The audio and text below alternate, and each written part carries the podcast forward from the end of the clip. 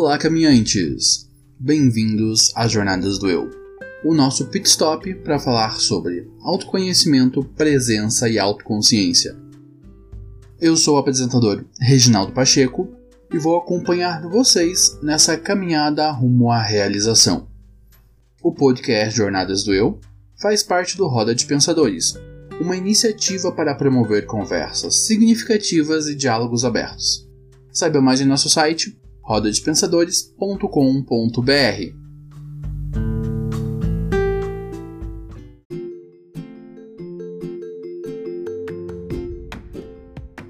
Caminhantes, eu quero fazer um convite a vocês.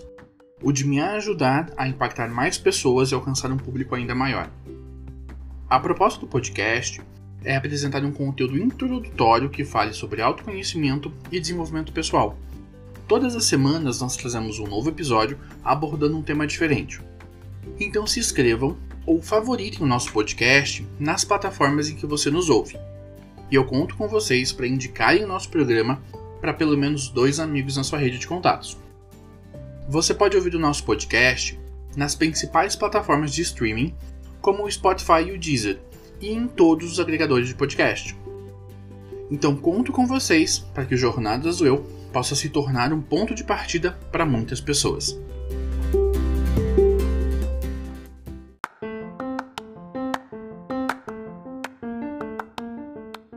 Eu fiz uma pesquisa com alguns ouvintes e amigos que já entraram em contato com o programa para comentar, dar algumas opiniões, e a partir dessa pesquisa eu desenhei um novo modelo para o programa.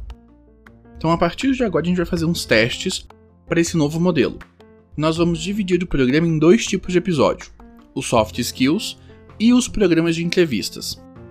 Os programas de soft skills terão de 20 a 30 minutos, serão um programa solo, onde eu vou falar sobre desenvolvimento de habilidades específicas que são importantes tanto para o desenvolvimento pessoal quanto para o desenvolvimento profissional. E os programas de entrevistas, onde temos convidados e vamos promover conversas que ampliem as nossas reflexões e o nosso entendimento sobre as jornadas de autoconhecimento. Os programas de entrevistas terão de uma hora a uma hora e trinta. E eu conto com vocês para me darem os feedbacks do que vocês estão achando desse novo modelo de programa.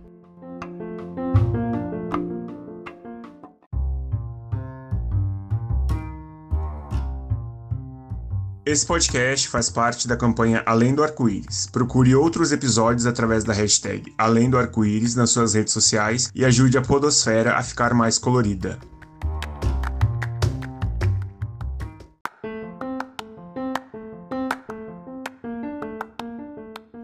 Caminhantes, agora nós temos um PicPay. Com a sua contribuição, você nos ajuda com as custas de todos os projetos vigentes no Roda o Blog dos Pensadores e o Jornadas do Eu Podcast. E vai ajudar a viabilizar os novos projetos que estamos desenhando: o Roda de Pensadores Online, o Papo de Pensadores Podcast, o projeto Contando Contos, o Vlog dos Pensadores e o Podcast Geek. Também vai ajudar a viabilizar a aquisição de equipamentos para melhorarmos a nossa produção de conteúdo e a contratação de um editor de som. Com apenas R$ 9,90 por mês, você nos ajuda com todas as nossas iniciativas e ainda vai participar do grupo de discussão do Roda de Pensadores no Facebook e vai ter acesso a promoções e sorteios exclusivos. Quando atingirmos 50 assinantes do Jornadas do Eu, eu vou sortear apenas para os colaboradores 5 vagas para a minha mentoria completa de comunicação não violenta. Baixe o PicPay, assine o arroba Roda de Pensadores e nos ajude a alcançar mais pessoas.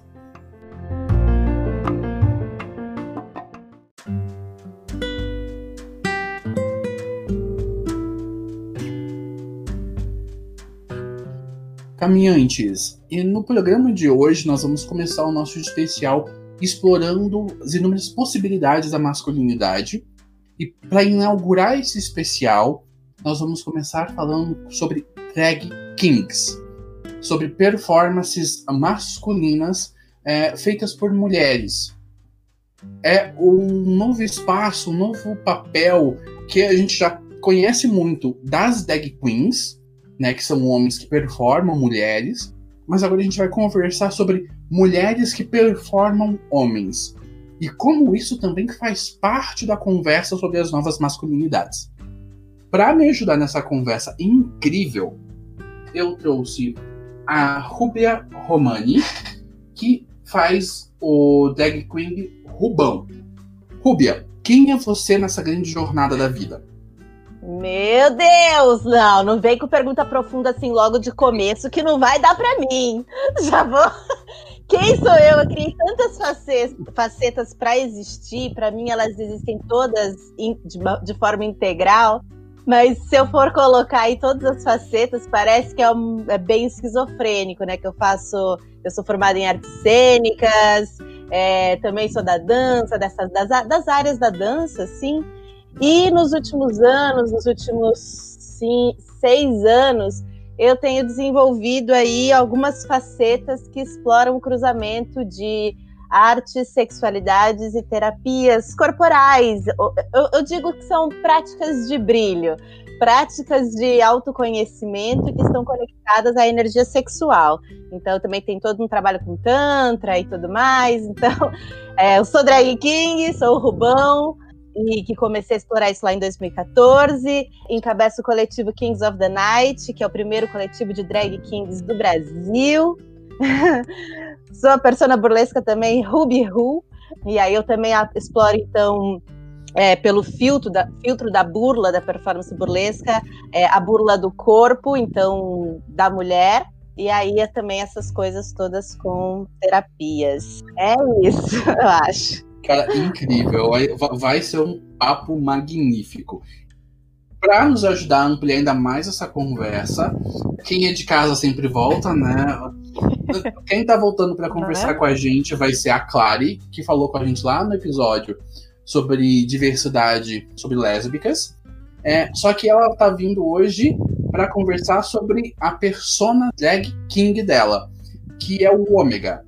Então, Clary, quem é você aí nessa grande jornada da vida? Hum, olha, eu sou uma caixinha de surpresas, vamos lá.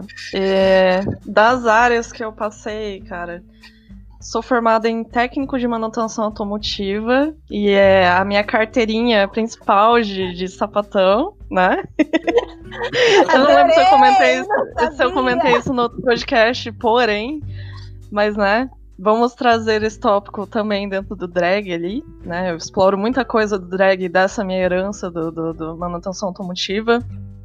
Tô tentando formar agora em publicidade e propaganda após fazer um ano de jornalismo e ver que não era para mim. E agora eu estou terminando publicidade vendo que também não é para mim. Porém, a gente tem que terminar, não é mesmo? Porém, e... vai te servir. Calma, vai me vai servir, servir. Sim, com certeza. No momento eu tô trabalhando como fotógrafa e social media pela Redoma, então é isso. Muitas coisas, muitos jobs e pouco tempo para descansar. Eu sou meio Jack Torrance, assim, do Iluminado, surtando, querendo até a cabeça na, na máquina de escrever. Mas estamos aí. ah, eu te né? entendo. Fora que esse fator, o fator quarentena tende a deixar tudo isso muito mais emocional. Nossa. É tudo mais à flor da pele. Tá, e para começar então a nossa conversa, eu gostaria que vocês nos explicassem, com uma forma um pouco mais profunda, o que é o Drag King. Quem quer começar? Papai vai antes, né? eu acho que meu pai tem mais experiência, né? Será? Vamos ver, vamos cruzar, porque afinal, como é que é, diz? Vamos cruzar, vamos cruzar. O D2 é, eu aprendo e evoluo com meu filho. Exatamente. é isso aí. Evoluo com meu pai. Não, tanto de aprendizado que eu tirei com esse pai aí em um ano.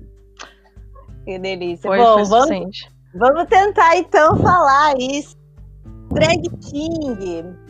É, ele explora então os acessórios, os gestos, a montação é, das masculinidades e eu gosto de deixar bem claro esse S, porque a masculinidade, ela sempre vem de uma maneira só quando a gente fala dela. E aí ela nega todas as outras expressões de masculinidade.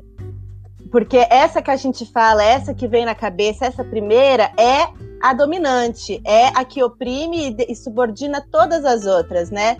Mas é, é múltipla, tem até né, as masculinidades que não estão nos corpos dos homens. Então, é muito amplo. Assim como a masculinidade dominante, para ela, é, uma masculinidade asiática não é uma masculinidade, é frágil, é outra coisa. Então, tem muitos, e esse assunto é muito amplo. Então, é bom deixar claro que são masculinidades. E aí, nesse espectro todo, que é amplo, os drag kings trabalham aí nesse campo. Então, também não tem um tipo só de drag king, um tipo só de exploração. É, dessa temática. Ela também é ampla e hoje em dia está mais ainda, que está vindo ainda leva dos kings queers, que explodem também ainda mais essa caixa e, e também mistura outras referências que às vezes nem são humanas. E aí é bem legal. E é bem amplo mesmo. Só complementando então o que a Rubia estava falando, é essa questão da pirâmide da, da masculinidade, né? A gente pode ver que elas uma masculinidade ela vai acabando interferindo na outra. Então é, é uma masculinidade dominante do homem cis, branco, padrão classe média, que já não abrange a masculinidade do homem negro periférico, por exemplo. Então tem tudo isso, são masculinidades diversas. Eu, eu tô comentando isso mais pelo meu viés de, de estudo feminista e tudo mais, que no feminismo a gente tem esse espaço também para analisar a questão que a masculinidade, apesar de ser uma construção patriarcal, a gente tem esses degraus. Então, não dá para comparar a, a, opressão que um, um, homem negro sofre com a opressão de uma mulher branca. Então, é, é, tem isso, sabe? São degraus. E dentro do drag a gente trabalha esses degraus, a gente trabalha outros tipos de degraus também.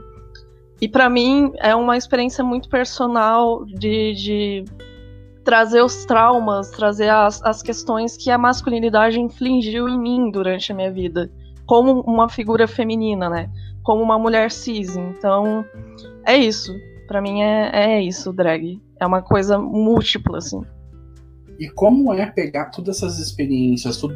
porque quando a gente vai falar sobre masculinidade, principalmente aqui no Ocidente, a gente tem esse perfil de masculinidade construída é, que não corresponde à diversidade cultural que existe no mundo. É, então, como é que é pegar esses conceitos, trazer para o drag e brincar com isso, apresentar de uma nova forma? Como é que é fazer essa performance de drag king? Olha, para mim, assim, tem muito. E, e, e, a minha exploração partiu é, dos meus lugares também de opressão é, e é engraçado que eu fui vendo, assim, não foi nada pensado, assim, ah, eu vou fazer dessa forma ou eu, vou fazer daquela. Foi quase que, foi catártico mesmo, uma, uma quase que uma terapia corporal, o Drag King, que eu comecei a ver o quanto saía de masculinidade tóxica de mim, por ter sido criado, sido criada pela, pelo meu pai, né? Que para mim ele é o, o, maior exemplo de masculinidade tóxica que eu tenho.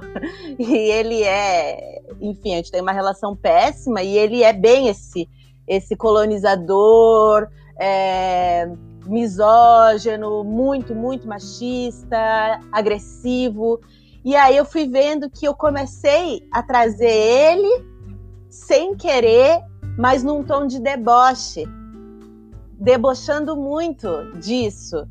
Ao mesmo tempo que é, eu estava expurgando uma outra masculinidade, na, no mesmo período, assim, eu tinha acabado de me separar do meu namorado, e ele era tipo o super sensual, muito sensual o que pega, pe, pega todo mundo na festinha. Uhum. E aí, de repente, eu comecei a ver, meu pai também era o mesmo, sabe? Que, pega, que pegava geral e que foda-se. E aí ia passando por cima também dessas coisas, tipo assim, aquela piroca de ouro que, que não é, sabe? Mas que fizeram que, que, que fizesse, colocaram ele lá naquele lugar. E quando eu comecei a ver, eu comecei a trabalhar com isso de uma forma debochada e quase que me personificando deles. Então, foi uma forma de, enfim, de, de curar algumas coisas rindo, porque eu acho que a ironia é, e o deboche, ele também é uma forma política de você se colocar né, no mundo. A gente não precisa só levantar todas as, todas as bandeiras de luta é, de uma maneira sempre dolorosa. Existem outras maneiras também de lutar, e eu acho que o desbunde, ele é a minha maneira. Então acabou que o Rubão virou esse cara que ele é patético, mas também ele é super desejoso, porque eu também trabalho com fetiche, o que eu o que eu objetifico também nos homens, é, eu comecei a trazer para o meu corpo. E isso começou também a ampliar e a mudar a minha erótica, quando eu me permiti a viver, então, também uma erótica é, em que não, não, eu não, não, não podia, né? não podia explorar esse tipo de erótica que a mulher então tem só pode transar dessa tal maneira, só pode agir dessa tal maneira. E aí quando eu comecei a subverter é, esses, esses lugares, então que eu atravessei essa fronteira do que eu não podia, enfim, explodiu meu corpo, a minha sexualidade, a minha reflexão sobre o patriarcado. É, eu nunca fui muito de muito acadêmica, de ficar estudando tudo. Eu sou da vivência do corpo, é isso que me que, que é onde eu aprendo é através da experiência. Então eu acho que eu fui estudando o feminismo com um pau de meia entre as pernas, entendeu? Me, vestindo de homem. Eu estudei o feminismo vestido de homem. Eu sinto que foi assim o meu processo. A inteligência sinestésica no processo de aprendizagem, o aprender com o corpo. E você, Ômega, como é que foi a tua experiência? Não muito diferente da, do ponto de partida que a Rubia colocou. Eu também tenho essa vivência da, da masculinidade tóxica vindo da família, né? E eu acredito assim, no Brasil, pelo menos, atire a primeira pedra quem tem um pai ou quem teve um pai decente, né? Quem teve uma criação íntegra de um, de um pai e uma mãe, aquela questão da, da família, né? De a mãe não ter que fazer todo o, o, o serviço do pai em dobro, né? porque o problema da, da, minha masculinidade tóxica em si foi a questão de ter vivenciado um pai alcoólatra. Então, isso é uma das coisas que eu trago um pouco no ômega, essa questão da, da brutalidade, da agressividade, já conversei muito sobre isso com a minha terapeuta, porque, querendo ou não, a arte é uma das principais formas que eu expurgo todas essas coisas, todos esses demônios do meu passado. E é um suporte muito legal que eu sempre estou ali contando as, as novas performances, novas interações do Ômega para minha terapeuta. E ela já me analisou e me confrontou do tipo, por que tão violento? Por que essa coisa toda do sangue, da de ser um babaca com as mulheres e, e perpetuar essa atitude meio babaca, arrogante, assim. E, além disso, eu acho que eu trago um pouco dessa vivência, principalmente como mulher lésbica, de ter essa questão toda do signo de não performar a masculinidade associada a mim. Eu não performo masculinidade, a masculinidade não, feminilidade, perdão não performo feminilidade desde que eu me conheço como gente. E sempre tem essa questão de encaixarem a gente e taxarem a gente como homem por conta disso. E querendo ou não, você vai absorvendo. Vai absorvendo sem perceber, né? Vai tendo atitudes um pouco, né, de masculinidade tóxica, de ser arrogante com a menina só porque ela é mais feminina, qualquer coisa desse gênero, de fazer o papel do homem na relação mesmo sem querer fazer. E é isso, assim, da vivência que eu tive com a grande maioria da minha infância, de ter tido só amigos meninos, eu pego muito essa essência da, da briga, de, de ser um espiar, assim, meio babaquinha, que ficavam o tempo todo brigando um com o outro. Então eu trago bastante isso no ômega da, da questão de 90% das montações dele, ele tá com a cara toda ensanguentada. Por quê? Porque ele sempre tá brigando, sempre tá se enfiando em, em, treta. Que ele é assim. Ele é um, um, cara bem babaca que tá sempre tentando ser o melhor. É a definição principal dele. Já o meu, ele é tipo aquele que é amigo da galera toda. Ele é, total. Tipo assim. E é muito engraçado que eu não pensei nessas características quando eu comecei a fazer. E de repente eu vendo assim, gente, Aí minha mãe olhou uma foto minha e falou assim: eu achei que era seu pai. Eu fiquei assustada.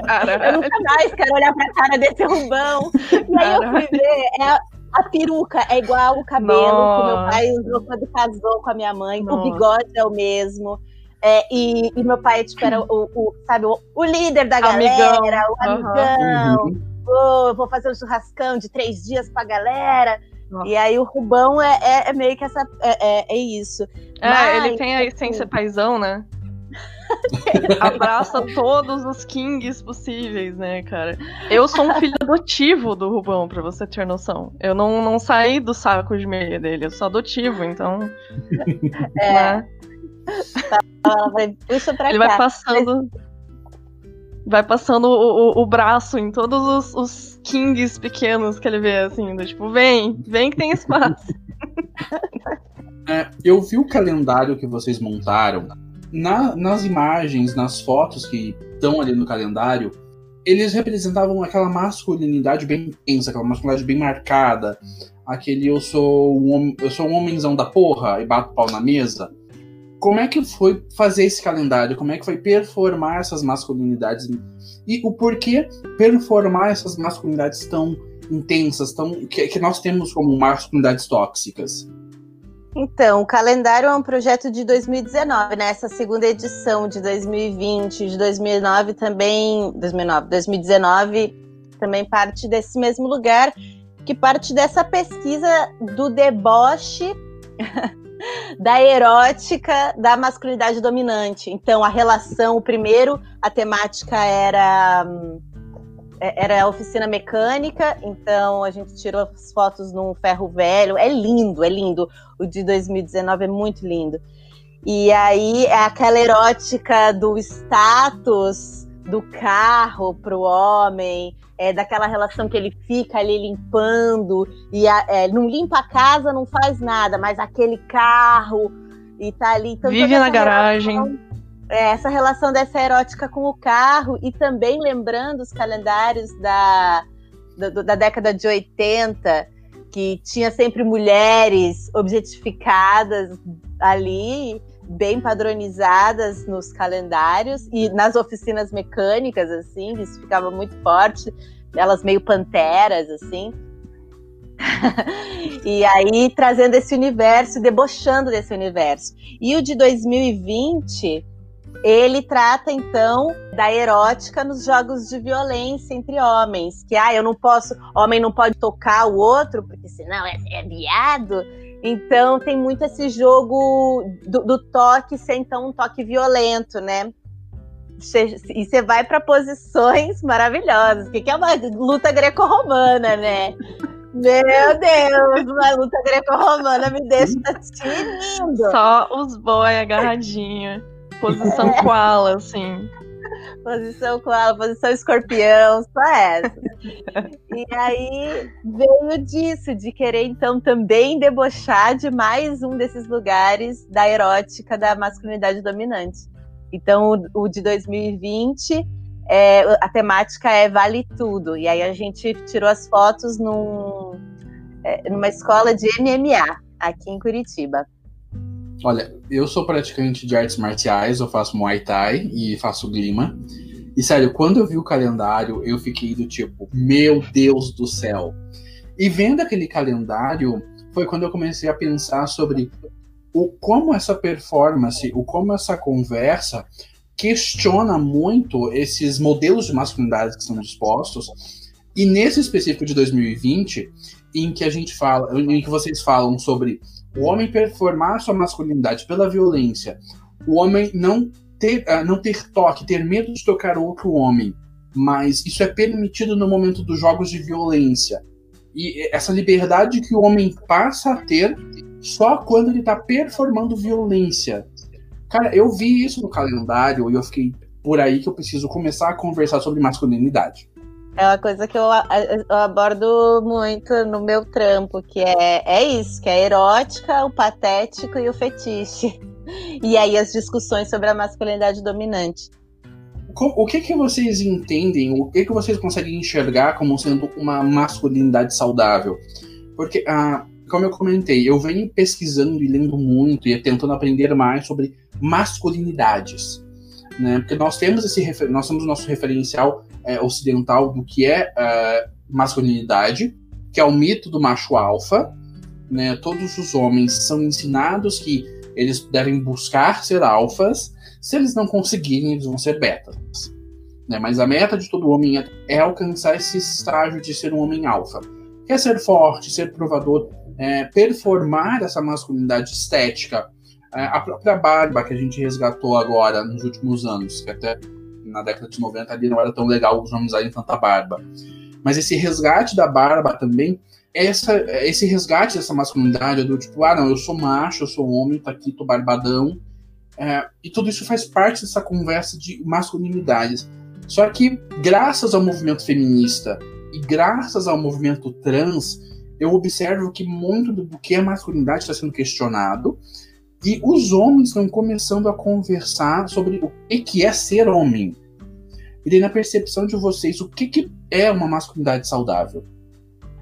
Bom, eu vejo essa questão da masculinidade saudável, novamente, viés feminista, né? Não vamos. Vamos, vamos quebrar uma coisa. Ser um, um, um homem com a masculinidade saudável não é ser um esquerdo macho. Porque muitos esquerdomachos são babacas. assim, tipo, 99% deles, né? Só porque você é descoladinho, paga de feminista, tá ali no, no, no rolê, nas movimentação, leva uma sacola pra mulher, não significa que você, uau, bateu no, no patriarcado, o patriarcado acabou amanhã. Eu vejo muito essa questão de, sei lá. É que eu não tenho como muito na questão de masculinidade ideal, talvez, porque eu não gosto de homens, né? Acho que eu vou deixar isso pra Rúbia, talvez. Deixa Mas, comigo. Meu, né? Eu tô querendo educar eles. Eu sei que, não, eu sei que tem, tem gente que vai lá e mim, dando na cara. O que eu gostaria de ver de uma nova leva de homens com uma masculinidade um pouco mais saudável seria abraçar a, a questão de ser um pai presente, pelo menos, né? Que você não fez mais do que sua obrigação de estar ali em casa, cuidando do seu filho, enquanto a sua mulher está trabalhando, sabe? Fazer as tarefas domésticas não é um extra, é a mesma coisa que uma mulher está fazendo. Então, essa coisa de dividir as tarefas não existe. Você tá morando com alguém, você tem que fazer as tarefas, porque as tarefas são da casa, não são da mulher. Eu acho que é isso. Trabalhando na questão de ser um pai decente, para mim tá, tá de boa, sabe? Nossa, aí já vai criar o quê? Vai criar filho decente. Exato. Aí, né, já é, né? tem uma coisa aí. Exato. que já vai reverberar para as próximas gerações. Acho que a gente está pensando sobre isso. E o Rubão tá no momento. Quer dizer, agora na Combo Drag Week, né? Eu tava pensando, nossa, eu, eu sempre também refletindo sobre essa masculinidade dominante. E se eu testar fazer um outro tipo? O que seria? Que, é, vou, vou arriscar. E eu arrisquei.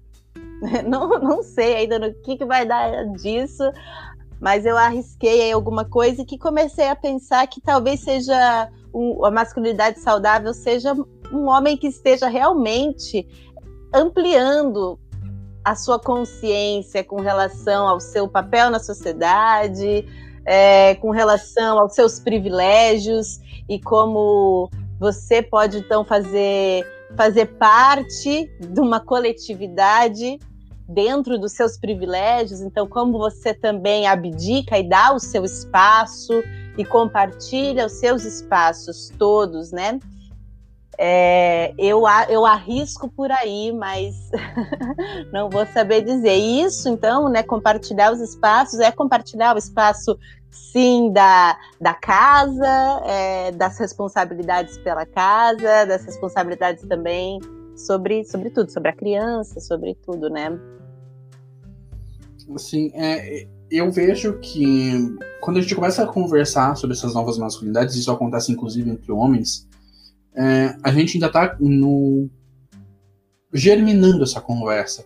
Porque quando eu, eu, acompanho as conversas de várias amigas que são feministas, a, a conversa está no nível de falar sobre estruturas fundamentais da nossa organização social.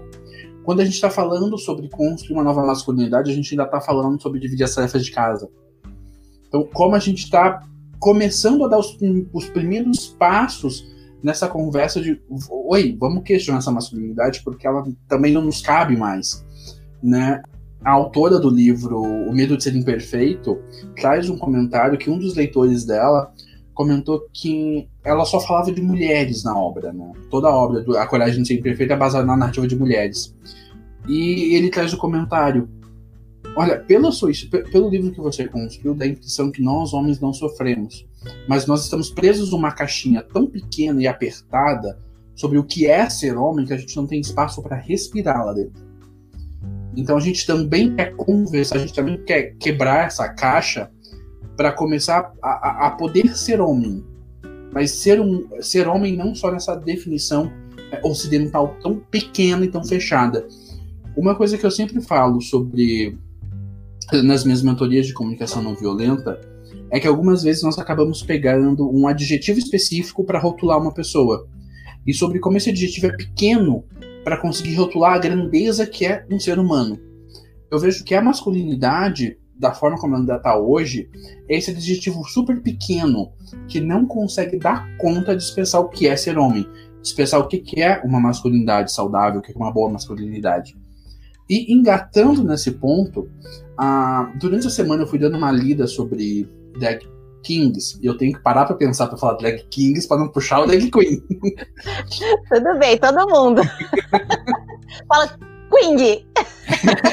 Quase. É, queen. Não, toda vez no trabalho as pessoas vêm. E você lá naquele negócio que você faz? Não é nem drag, mas é aquele negócio que você faz. É, quando a gente vai falar sobre drag queen, a gente fala muito sobre como performar mul mulheres ajudam esses homens a lidar com diversas questões da vida e como eles conseguem se empoderar a partir desses personagens.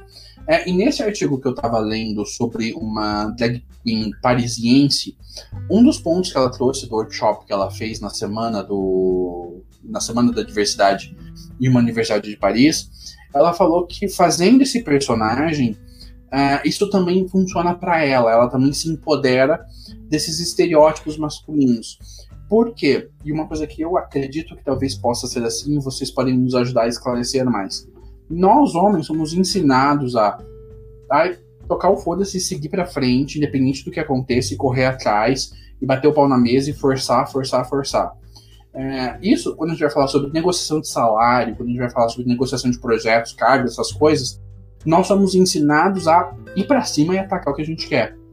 Enquanto eu observo que a educação que as meninas recebem é totalmente diferente disso, é uma educação muito mais passiva.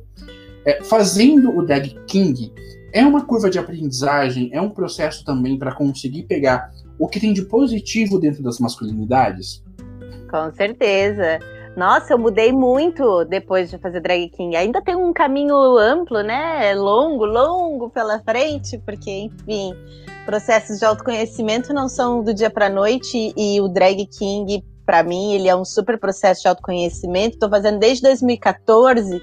O que eu senti é que eu comecei a, a, a, a ter muito mais, mais autoconfiança. É como se, como mulher, eu não tivesse direito a, a, a falar minha opinião, a ser desagradável, a falar alto e ríspida, é, que eu não tivesse. Então também, não que isso super seja positivo eu ser grosseira, mas é, eu poder assumir não só essa faceta delicada, sabe? Eu poder também dar vazão a outros a outros humores, a outros posicionamentos que não sempre manso. É, também pisar no chão, sabe? O espaço de, de, pisar no chão. Como eu sou muito das pesquisas do corpo, eu falo sempre do, do pisar, né? O pisar, o jeito que um homem pisa e ocupa o espaço é completamente diferente do jeito que uma mulher pisa, sabe? Quase que, né? O, o homem se, se amplia e ocupa todo o espaço, né? O man spreading enquanto a gente fica com um espacinho assim no metrô, né? Então comecei a observar que não, não, através do corpo, quanto espaço que o homem ocupa e a mulher não. E isso me trouxe muita coisa positiva. muita coisa positiva. E, e, sexualmente também, né? Eu também ser mais propositiva, eu também não ficar lá assim, só uma estrela do mar, ou só ficar fazendo a vontade do outro. Mas eu também propor, eu também fazer, eu também dizer não, eu também, sabe? Claro, e como é que foi a sua experiência? Puxando essa coisa de, de confiança e de autoconhecimento que a Rubia trouxe, eu não tinha muito disso, não foi uma coisa que o drag trouxe para mim, pelo menos. De novo, só só deu um pé na porta e deixou esbanjar.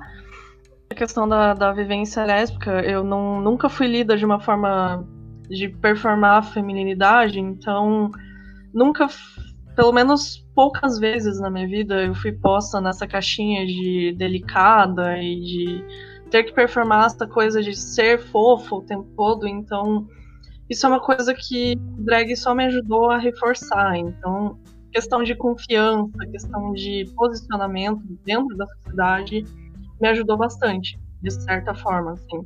Eu vejo que depois que eu comecei a fazer o ômega, socialmente eu, eu tenho um, um pouco menos de, de medo de expor minha opinião, mas eu acho que isso também não vem tanto de da vivência de mulher e sim da minha vivência como pessoa de fobia social, porém, que bom que o drag ajuda, né? Porque é difícil, a gente sabe que viver em sociedade não é uma coisa fácil e enfim, mas essa coisa toda de agir como um homem na questão de ser confiante e, e, e confiar no próprio taco trouxe muito disso para mim. Sim, cara, isso é uma coisa que a cultura drag é, sempre fala. Para quem acompanha a RuPaul, isso é um comentário recorrente do, dos meninos que performam meninas no programa.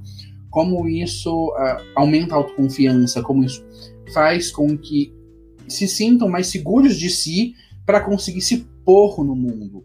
E como é difícil essa jornada de sair do casulo para conseguir chegar nesse ponto de, ok, isso sou eu, eu estou me pondo no mundo dessa forma e tá tudo bem. É, eu vejo que o, o, o, drag faz essa, faz essa jornada acontecer de uma forma sublime para as pessoas. É, é quase como se o drag revelasse a sua identidade secreta, seu super-homem, sabe? É tipo, é, você revela ali o seu, seu superpoder. É que eu acho que a gente. É, o jeito que a gente foi construindo essa sociedade, né? A gente foi tão.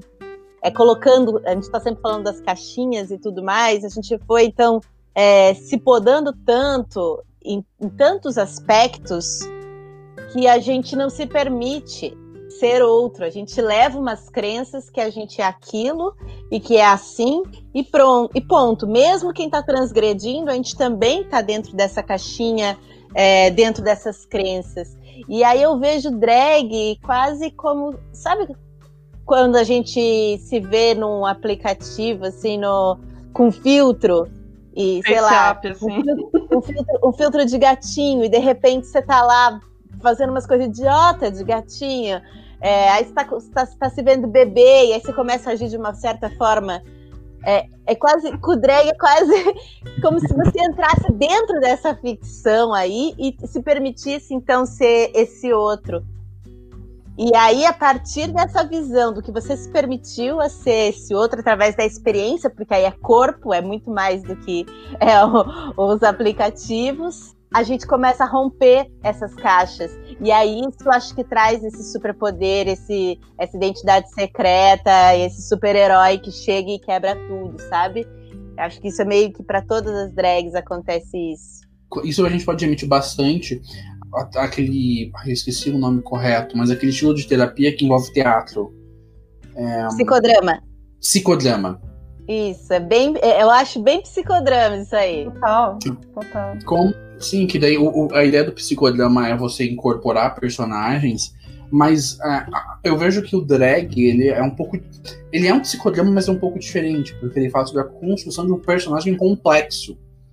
Né? Porque você não está construindo é, um, um, personagem que você só vai vivenciar uma vez, então você vai construir um personagem que você vai construir uma relação com ele.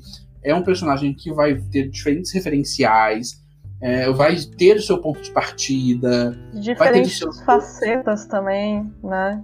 Não é um, um só, ele pode ter vários estágios, várias fases durante a, a construção dele, né?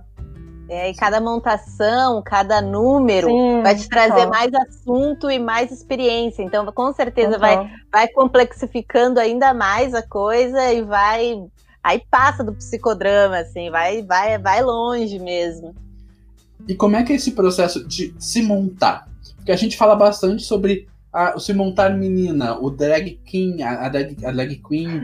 E é assim, beleza, isso a gente já conhece de cor salteado mas como é que é se montar para fazer drag king? Como é que é a transformação?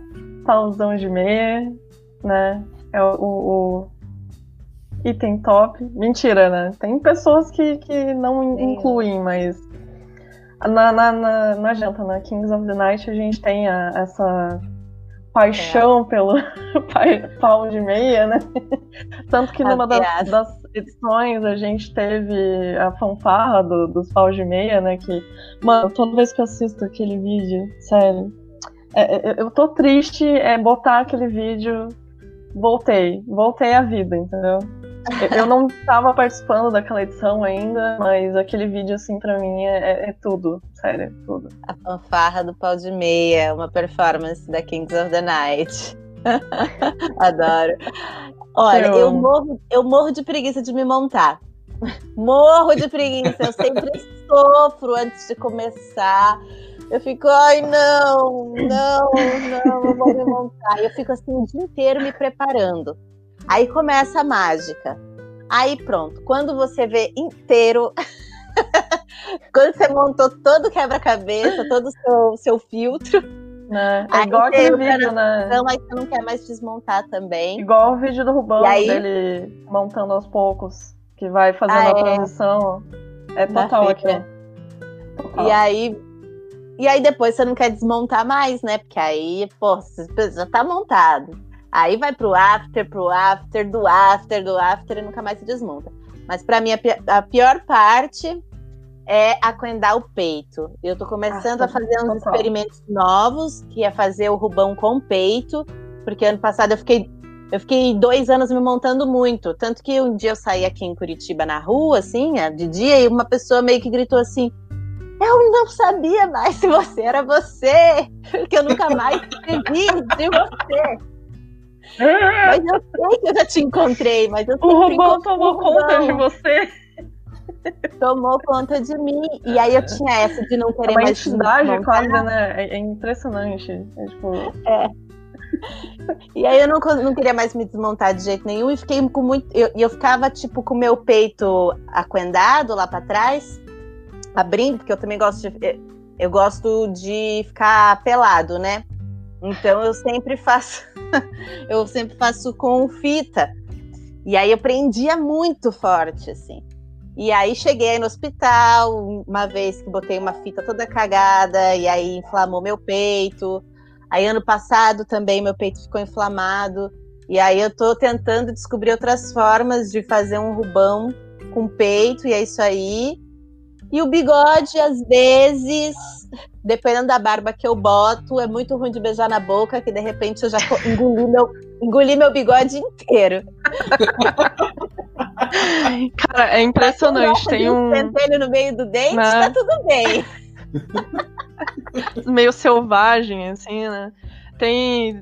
Na, na, na última perfo da, da, da festa, né? Que você era você e, e, o Cristo. A gente viu o Cristo, assim, com os bigodes tudo colado. Bigode os bigodes do Rubana. Saiu tudo. Cara, é. é... E para vocês, homem cis pode fazer leg, leg king? Como é que seria isso? O Ômega vai falar não, né, Ômega? Não, não, Fala não vou falar não. Primeiro. Eu não vou falar não.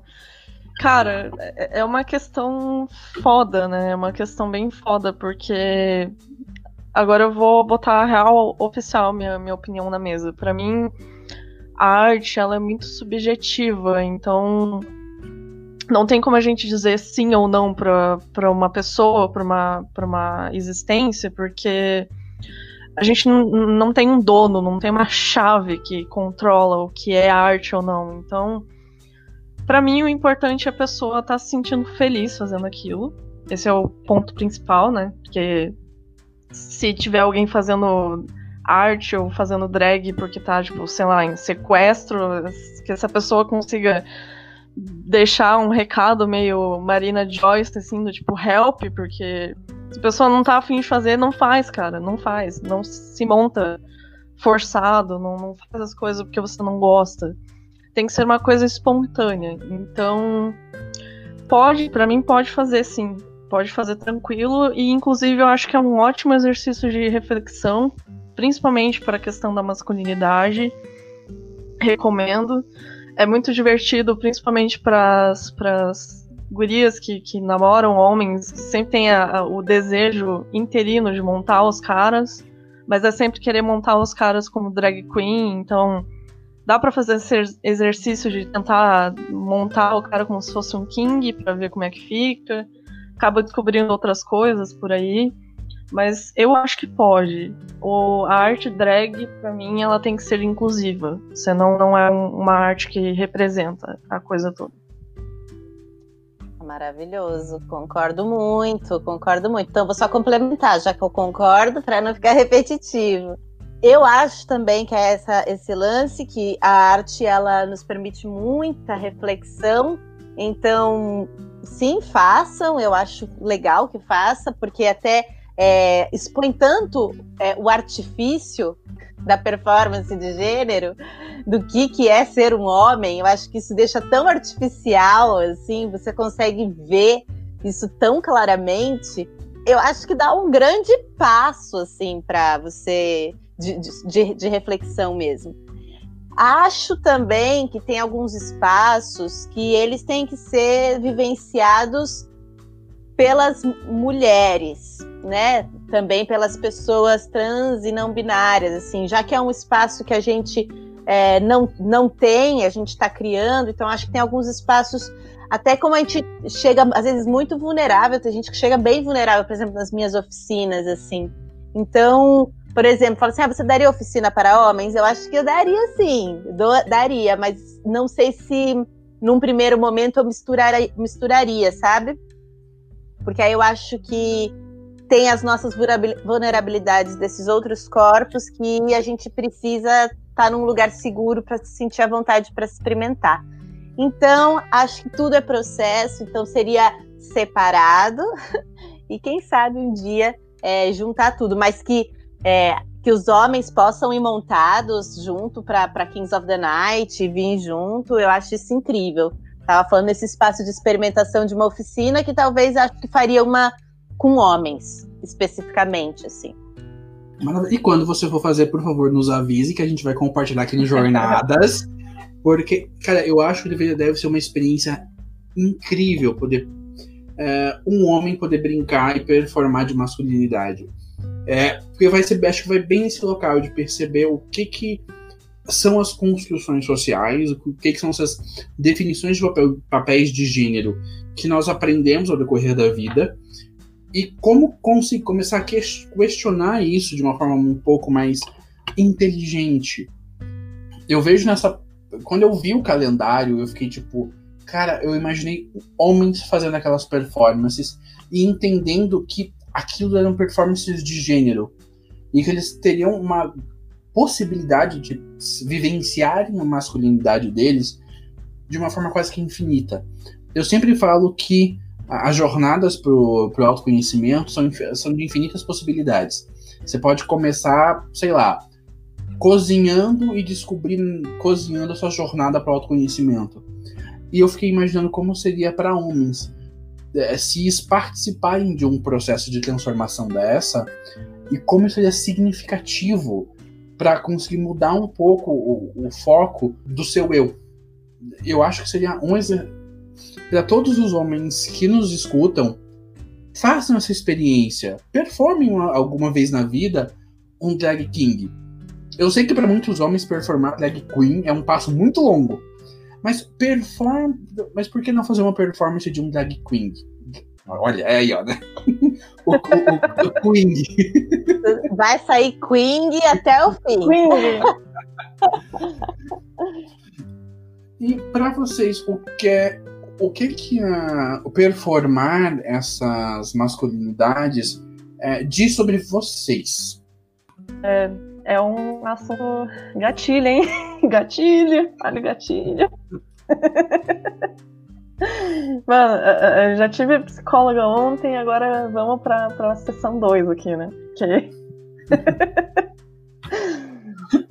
Cara, pra mim, o ômega, ele diz muito sobre os meus medos, principalmente os meus medos. Ele é um é dessa coisa eu não vou negar, é, é total a essência de, de- da minha vivência com o pai alcoólatra, da minha vivência de estar presente com homens que sempre foram violentos, sempre foram agressivos e, de certa forma, deixaram de lado a questão de, de dar apoio, de, de não machucar mul- mulheres, então é, é a- toda a questão do medo. Eu tento botar isso de uma forma terapêutica, de processar esses medos e, e pôr eles pra fora de uma forma ridícula até, né?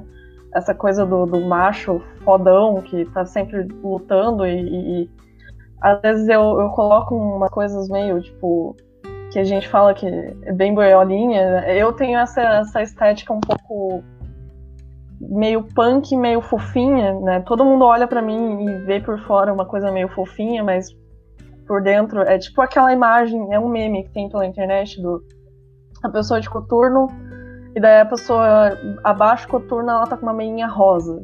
Então eu adoro colocar essa essência assim meio meio gayzinha no ômega, ao mesmo tempo com coisa do sangue ali, porque reflete um pouco também da, da minha da minha essência como mulher, querendo ou não, porque eu sempre insiro muito o signo da Hello Kitty, que eu sou viciada no Hello Kitty, e, e eu adoro associar essa coisa do, do ômega ser um fã número um da Hello Kitty, então é bem, bem engraçado essa mistura do sangue com, com Hello Kitty, com brilho, glitter, toda essa, essa coisa que é associada à mulher, então sempre dá uns comentários ali. É, é bem, bem Eu nunca kawaiizinho, tinha bem. associado a Hello Kitty. Eu nunca tinha associado a Hello Kitty. Que revelação, amei. Ele, ele é um punk fofo. A, a descrição do, do ômega, ele é um punk fofo. Ele, ele finge que ele é, é fodão, ele, ele acha que é o dono do bairro, mas passa todos os outros moleques olham pra ele e falam seu boiolinha. É basicamente isso. Eu achei a pergunta complexa. Não vou mentir. Não sei nem o que responder. O que revela sobre mim. O que revela sobre mim. Caramba, o que, que revela sobre mim? Revela tanta coisa, porque vou descobrindo tanta coisa com, com o Urbão que ele ele tá revelando coisa sobre mim o tempo todo. E esses dias eu tive mais um choque de realidade, mas é muito terapêutico, eu nem posso jogar aqui. Mas que eu passei o dia inteiro chocada com uma coisa que me veio de uma reflexão sobre essa coisa do Rubão, meu pai, eu, coisas que eu preciso resolver na minha vida. Sabe? Aquele momentão todo. E também revelou Terapia. Gerou terapia. E também revela muito esse lugar desse corpo, parque de diversão, como eu já falei, do corpo desbunde, do corpo experiência, é, do, povo, do corpo discurso, do corpo político. Então, revelou uma potência para mim, além de ser um lugar que eu posso, que eu posso me divertir muito. Então, para mim, é a terapia ideal. Mas já escorreguei feio fazendo Rubão, e por isso também que ele me dá. Ele não é um lugar de conforto só para mim, assim. Não só porque mexe com os lugares, mas porque é, o campo dos estereótipos ele é um campo minado. Então, às vezes eu vou escorregar em, em coisas que depois eu vou olhar e vou falar assim, nossa, mas isso aqui não é legal o que eu fiz. E através disso eu também vou acabar aprendendo. É, em 2017 eu quis matar o Rubão. Eu quis matar o Rubão. E aí eu, tipo, fiquei muito em crise, tive que ir lá chorar as pitangas para dar ovinha Brandão, para ver se ouvir as palavras da minha avó, né? Eu falo que a Dalvinha é minha avó, mas nem tem nada disso. É, fui lá, vó Dalvinha, me, me, me, me fala, né? Porque eu tinha foi uma primeira vez que eu estava experimentando subir um pouco a voltagem do machismo, sabe? E aí, só que como o drag tem isso muito parecido com um clown, né, que é a emancipação da persona, a persona vai respondendo aquela ficção em tempo real, a gente não consegue ensaiar as situações que a gente vai passar, né? Naquele dia eu só soltei o freio. E eu nem estava tão consciente que eu ia soltar o freio. Eu sabia que eu queria experimentar alguma coisa um pouco mais exagerada, porque eu, nos meus experimentos eu trabalho muito com exagero. Veja que eu tenho Dercy Gonçalves aqui atrás num pôster. Dercy para presidente. Eu sou do exagero, eu sou do burlesco, né? Então aquele dia eu estava a fim de experimentar uma coisa exagerada, mas eu não sabia o que ia sair. E aí acabei que fui percebendo que coloquei a mulher em situações que ela já passa e ela não precisa. E aí me veio a reflexão de com quem que eu vou ser machista sendo drag king, com quem eu não vou ser. É, com, com quem eu vou eu, eu vou primeiro entender qual é o jogo que eu tenho com uma pessoa para saber o limite que eu posso ir, que eu não posso ir, porque aquele dia eu tava sem limite nenhum com qualquer pessoa. E aí depois me mandaram um vídeo do que, de coisas que eu tinha feito nessa festa e eu fiquei morrendo de vergonha de mim. Eu assim, não, desse jeito não é legal, não é isso que eu quero passar no meu discurso, não é dessa maneira. Eu não quero colocar a mulher nesse lugar que eu coloquei aqui, nesse momento. Não também deixar a mulher num lugar santificado, bem longe disso, de que tem que ser frescura e mimimi, não, não é isso é, porque eu gosto de, de, colocar o lugar da erótica, que, da erótica como um lugar que as mulheres não têm muitos lugares para dar vazão de erótica, então não tem, não é essa coisa fofinha, mas é entender qual é o jogo para poder jogar, entendeu? Saber as quais são as permissões daquele corpo, quais são os consentimentos do, do corpo do outro que está entrando no jogo comigo, dessa ficção. E também aí com os boys mais mais então tóxicos, aí eu subo mesmo até fazer eles se olharem no espelho deles e poder eles se envergonharem deles mesmos. Então isso foi reflexões escorregando, tombando e dando a minha cara para ser cancelada, que poderia ser cancelada naquele momento. Sorte que não fui. É, e também depois fui falar com a garota, enfim, para ela não tinha nada, ela super tinha, tinha entrado no jogo e para ela estava tudo bem. Mas na minha cabeça, no dia seguinte, eu fiquei pensando sobre isso. E é isso, drag é o campo dos estereótipos e é bom a gente estar tá sempre conversando, sempre refletindo. Quando uma escorrega, vamos conversar sobre isso para trazer reflexão para todos. Então, também assim que escorreguei no dia seguinte, fui falar com a Kings of the Night Pô, gente, eu fiz isso, aquilo. Aí cada um jogando a sua opinião na roda para a gente construir um pensamento, porque não. 2014, quando eu comecei, eu não, não tinha nada, não tinha nenhum, não tinha um pensamento formado sobre isso, não tinha lugares que eu poderia pesquisar, não tinha quase livro nenhum que falava sobre isso. Então, foi, foi caçando, experimentando que eu fui construindo um pensamento sobre isso. E ainda está em processo, né? É, tudo isso. Mas hoje em dia, com muito mais clareza, né? Depois aí desses sete anos.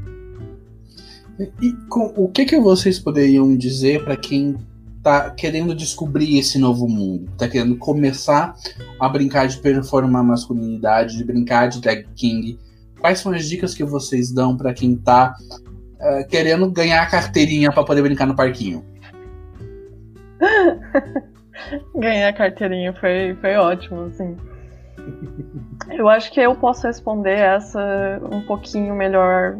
Não melhor, mas um, Deixa eu falar um pouco que a Rubia deve estar cansada agora, depois de falar.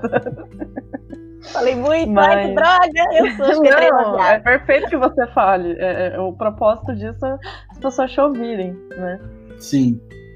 Eu, eu sou um pouco mais nova na questão de, de fazer drag, tanto quanto Rubia, né? Porque o Rubia já está aí num longo caminho desde 2014 e eu completei um ano de drag mês passado. Então, sou um baby king ainda, né? Sou um baby, um nenezinho. Acabou de fazer aniversário. Pra mim, acabei de fazer aniversário, né? Eu fui dar uma olhada no signo do, do ômega, eu acho que ele é virginiano, se eu não me engano. Nunca pensei que fosse um signo que eu. não, não sei opinar sobre esse signo, ainda estou pesquisando sobre o que eu posso encaixar na personalidade dele. Mas é, a minha dica essencial é você não se prenda a um estilo fixo para o seu personagem. A princípio, comece. Claro, comece por uma coisa que você saiba que você vai gostar de fazer, mas eu vejo muito dessa questão de, do meu começo, de, de um ano atrás, de, do que eu fiz na primeira montação até a última montação que eu fiz agora de muitas coisas que eu evolui, muitas coisas que eu experimentei, então experimente. A questão do drag é sempre estar tá experimentando. Eu não sei se, se isso é uma exigência do, do, do, do ramo, mas todo mundo tem um nome, né? Algumas pessoas têm nome e sobrenome porque são adotadas por outras pessoas da outras personas da cena, né? Eu tenho uma mãe e um pai bem presentes na minha criação. O Rubão foi adotivo, mas eu fui parida por uma drag queen, que é a, a persona drag da Gaga Gothic, então. E tenho a, a minha família fora do coletivo, que é a House of Gothic, então tem essa coisa de, de ter as, as pequenas tribos, pequenas famílias, então, sei lá, vai que você tem um amigo que já faz drag, uma amiga que já faz drag, vai que ele vira sua mãe, vira seu pai. Mas essa questão de ter pessoas já na cena, para mim, me ajudou muito, porque eu comecei com, com um empurrãozinho ali da, da, da, minha mãe drag, do tipo, vai, faz, experimenta, se você não gostou, é só em uma das festas e pronto. E aí nisso eu ganhei uma madrinha drag, e daí depois, enfim, ganhei a família toda e ganhei muitos amigos do meio. Então essa questão de você explorar o nome, e nem sempre precisa ser um nome com significado por trás. Eu fui terapia do meu nome bem depois, né? Inclusive eu vou ter uma uma Queen daqui a um tempinho, que ela tá escondida, né? Eu não, não tirei ela ainda de mim, mas vem por aí, vem por aí. É a irmã do, do Ômega que vai se chamar Alpha. Mas a minha pira com a questão do nome foi do Ômega e o Alpha o princípio do início e do fim. Então é uma pira que eu tinha, trouxe todo um. um fiz um, um textão quando eu comecei, só para poder me, me localizar ali. Então é essa coisa de experimentar, de mexer nos signos, mexer nas coisas que você gosta, inserir essas coisas. É isso. É... E se divertir, principalmente, né? Reforço principalmente a parte da diversão. Não só diversão também, mas é importante você conscientizar as coisas, mas drag nem sempre precisa ser 100% político. Às vezes é só pra se divertir, pra extravasar. Bom, dica? Ah, vai fazendo o que seu coração, o que seu coração pede, sabe? Mas, conecte o seu coração. Comece sendo já um boy com coração, entendeu? Não vai já começar sendo um bofe vazio. Então, cuidado nesse lance. A gente pode se inspirar em outras pessoas, mas copiar não. Acho legal, não. porque aí é vazio. Não, não, não. É, então, se inspirar é massa, porque a gente está o tempo todo se inspirando em outras pessoas, mas se inspira e dá uma olhada o que, que tem no seu coraçãozinho para saber o que está pulsando ali, o que, que tem ali. Então, vai indo com a sua curiosidade, com a sua pulga atrás da orelha. E não, ah, eu quero, eu quero ter um objetivo claro e você vê esse objetivo claro na sua frente. Vai sem objetivo, vai com aquela pulguinha atrás da orelha gostosa, que aí de repente você vê que você já está é, introjetando coisas em você, é, de montação e tudo mais, e também de psicológico, tudo. Então vai indo com o seu. Vai indo assim, vai indo nesse gostosinho. E é muito legal saber quem é que está fazendo na sua cidade, ir prestigiar, ver, ver quem é que está fazendo, é, saber quem veio antes, enfim, se aproximar do rolê também. É. E bem nesse ponto, é, Rubia, você comentou que você faz os workshops. Uhum. Como, é que, como é que as pessoas te acham para poder falar com você sobre esses workshops? Então, nossa, vou fazer o meu jabá aqui, hein? Ó, jabazinho, vai no meu Insta, que é rubão.rubi. E agora, no fim desse mês, tem uma imersão Drag King, que eu vou fazer online, junto com o Dom Valentim, que é um super drag king de São Paulo, e a gente tem um trabalho completamente diferente. Vai ser a primeira vez fazendo parceria com alguém e podendo pegar várias facetas dessas masculinidades, saindo um pouco só da dominante e explodindo para outras. Então, quem quer refinar é, o seu olhar, quem quer experimentar mais, mais de uma coisa, e vai ser imersões de final de semana, e cada final de semana é um, é um tema, você pode fazer independente e pode fazer tudo também e acaba com uma festa da Kings of the Night online que é eu sempre faço a festa como uma, uma extensão da oficina, porque como eu tenho essa pira de que drag não é essa coisa protegida dentro de casa, drag é essa coisa que a gente vai estar tá ali, ó, respondendo no social mesmo, socialmente aquilo. Então já a criação da festa já foi nesse intuito de levar as pessoas da oficina para viver a coisa. E aí é claro que mesmo sendo uma experiência online, vai ter que ter isso. é justo.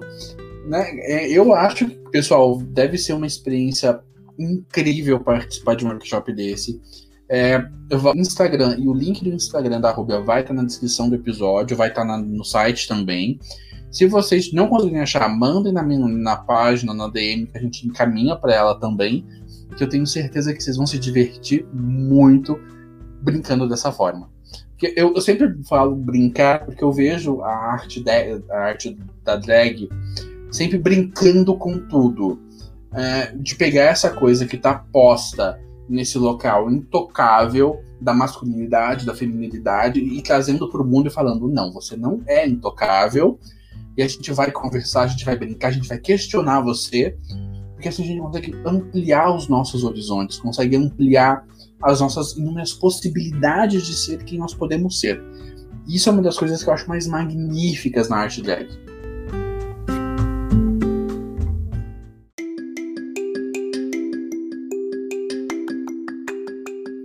É, sempre no final do programa, uh, eu sempre peço para os convidados deixarem uma dica de filme, série, livro, cantor, banda, qualquer coisa de cultura que você tenha consumido recentemente que tenha sido legal. O que, que vocês têm para indicar para a galera? Acho que por ser um programa sobre drag, é, seria legal a gente recomendar um drag para as pessoas seguirem, né? Talvez. O que você acha? Acho legal. Recomendar alguém da cena, né? Indicar uhum. uma pessoa. Eu vou indicar o Rubão porque ele já tá aqui. Não vale! Não vale, já, já é figurinha estampada. Cara, o foda é que tem que ser cuidadosa nessa indicação, porque senão vão cair matando no meu pescoço depois do tipo, por que, que você não me indicou? Como assim? Por que, que você Tem o Instagram do coletivo? É. Tem, tem o Instagram é... do coletivo arroba.kings.off.d.night. Aí não precisa então indicar todo mundo, que estão todos lá. Sim. Então vamos indicar alguém fora do, do fora do coletivo. Eu indico um e, e o Rubão indica um, pode ser? Pode. Perfeito, vamos lá. Cara, eu vou indicar uma pessoa que faz drag, porém não é king, mas tem a, a essa essência de, de mexer com masculinidade, feminilidade, até porque a alt persona dessa, dessa drag, que é uma pessoa com vivência trans, é um homem trans, então minha recomendação é Gaia Ogre. Eu sou cadelinha demais do, do, do trampo da Gaia. Gaia fodida de, de, de, explorar temas assim que, olha. Todos os seus pesadelos estão reunidos no feed da Gaia, assim. É, é umas coisas tenebrosas, assim. Quem vê pela primeira vez, olha aquele feed assim, fecha o Instagram, aí depois olha de novo. Então, eu recomendo Gaia Ogre. É Gaia. É Pra O-G-E-R-E. Então, é isso. Pra mim, ela consegue trazer o butô pra drag. Cara, total. É, total. é muito um corpo pós-guerra, assim, do butô. Sim. É muito, muito, muito lindo o trabalho dela mesmo. É muito foda. Nossa, cadelinha aqui, ó. Fã clube oficial da, da Gaia Ogre, eu, eu sou a presidente do negócio.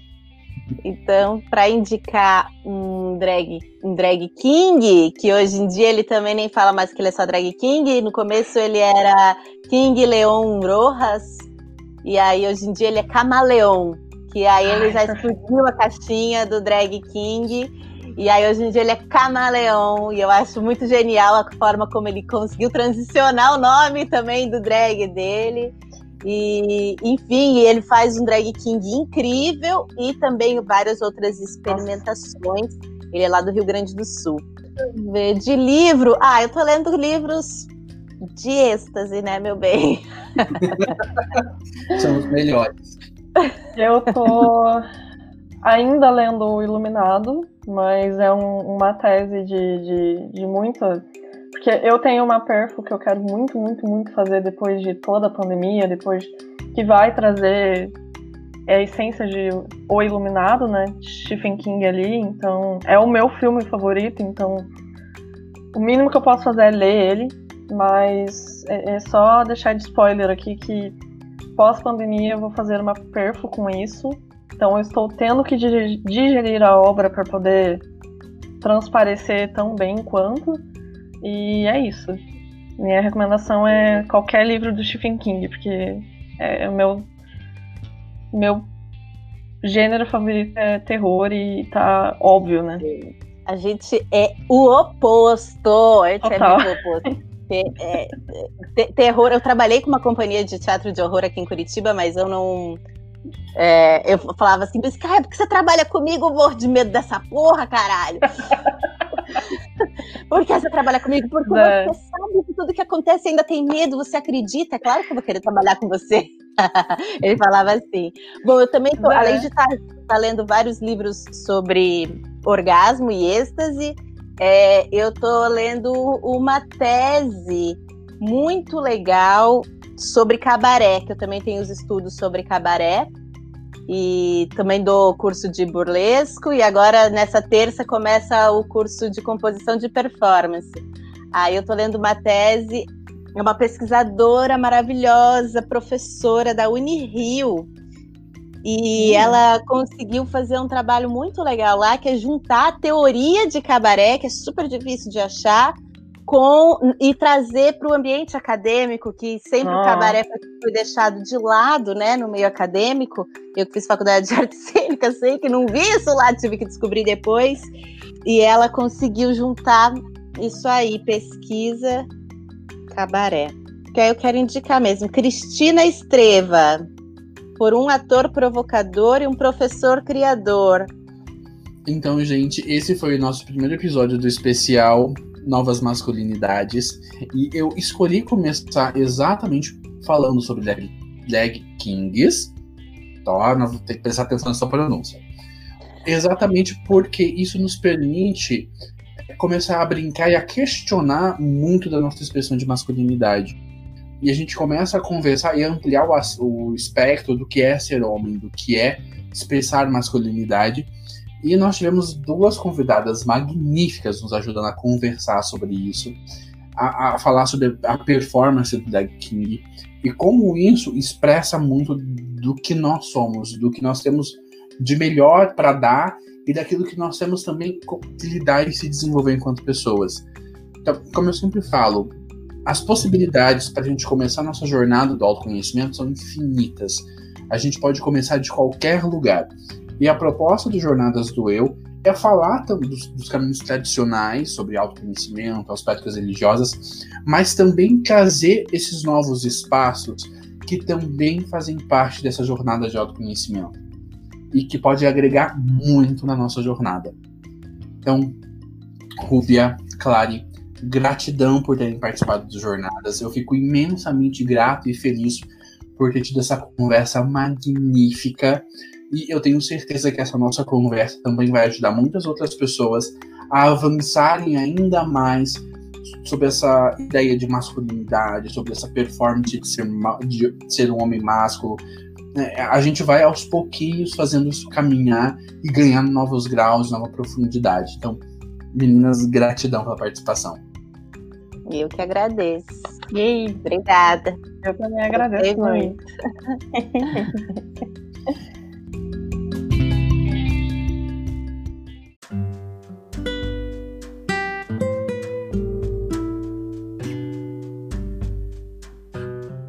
Nosso programa faz parte da iniciativa Roda de Pensadores, que tem o objetivo de promover conversas baseadas em racionalidade e empatia, você pode conhecer outros projetos dessa iniciativa no site rodadepensadores.com.br ou pelo Facebook e Instagram, arroba Roda de Pensadores. Muito obrigado por ter nos ouvido até aqui. Nosso programa é semanal e vai ao ar todas as segundas-feiras, sempre abordando temas sobre autoconhecimento, presença e autoconsciência. Contamos com você para nos ajudar a levar nossa mensagem mais longe. O Jornadas do Eu é um podcast que você vive agora. Até semana que vem e gratidão a todos.